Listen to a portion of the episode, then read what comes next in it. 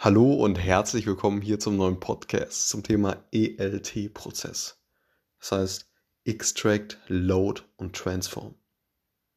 Das heißt, um letztendlich Daten von A nach B zu schieben. Das heißt, Daten von den operativen Datenbanken hin zum ja, Analyse-Datenspeicher zu ziehen oder zu transportieren. Und das ist der Extract, Load und Transform Prozess. Es gibt auch noch eine andere ja, Reihenfolge dieser, dieser Arbeitsschritte, zum Beispiel ETL statt ELT. Also ETL wird man dann Extract, Transform und Load machen.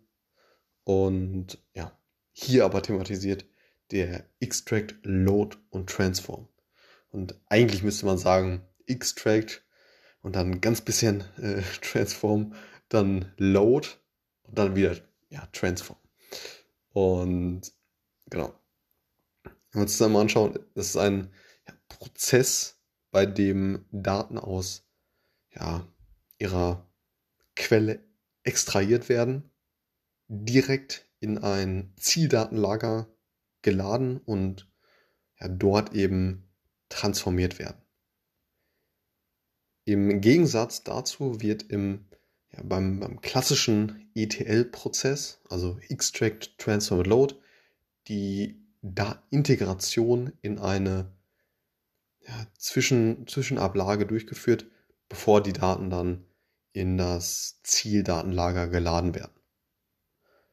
Der Vorteil von ELT, also ELT, ist, dass es die ja, Verarbeitungszeit verkürzt und die Skalierbarkeit erhöht, da die Daten direkt in das Zieldatenlager geladen werden und nicht erst in eine ja, Zwischenablage. ELT ist ja, besonders in Szenarien, in denen die Datenmenge sehr groß ist und oder die ja, Verarbeitungszeit kritisch ist von, von Vorteil. Es erfordert jedoch auch ja, leistungsfähige Zieldatenlager, die in der Lage sind, die Transformation auf ein ja, oder auf, auf große Datenmengen auszuführen. Und da ist das Stichwort Cloud-Infrastruktur auf jeden Fall zu erwähnen.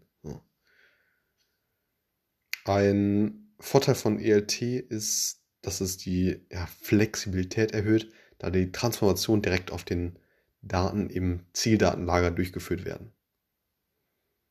Dies ermöglicht es, die Transformation in Echtzeit auszuführen und dadurch ja, schneller auf Veränderungen in den Daten zu reagieren.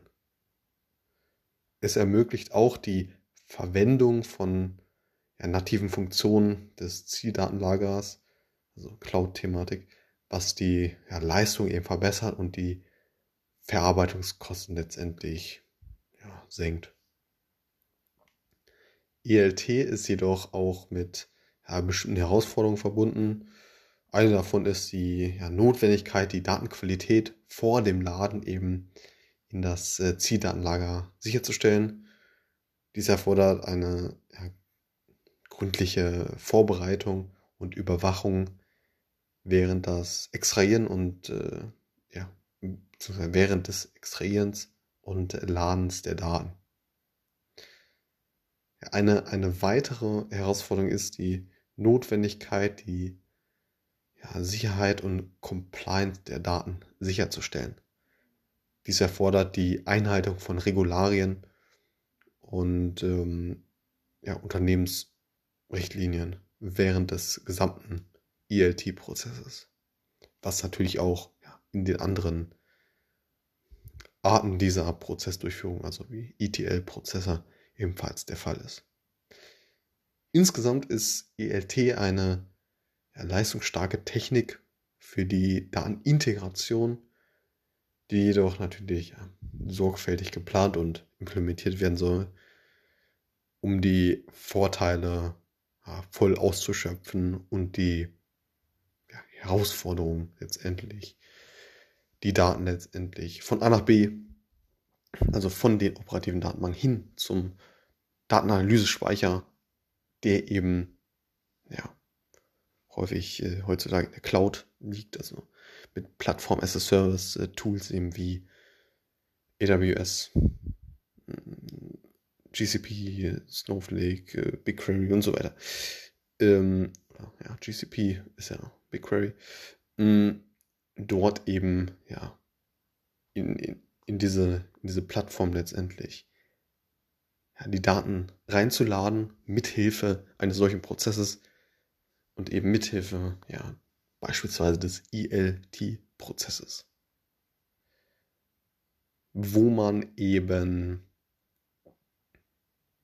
ja, einen ganz ja, flexiblen und skalierbaren Prozess vorfindet, dadurch, dass man eben die Daten ja, direkt mal reinlädt in den Datenspeicher und dann erst im, im, im Datenspeicher äh, transformiert. So, und dort hat man eben eine sehr, sehr hohe Skalierbarkeit, weil eben diese, ja, diese Leistung zur Verfügung steht. So, und man das Ganze eben skalieren kann.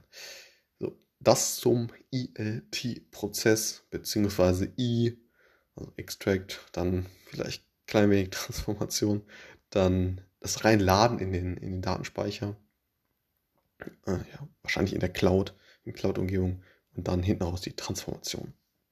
Alles klar, das war ein sehr grober Überblick über das Thema, was sehr, sehr viel komplexer ist in der Praxis. Und genau, alles klar, bis zum nächsten Mal. Ciao.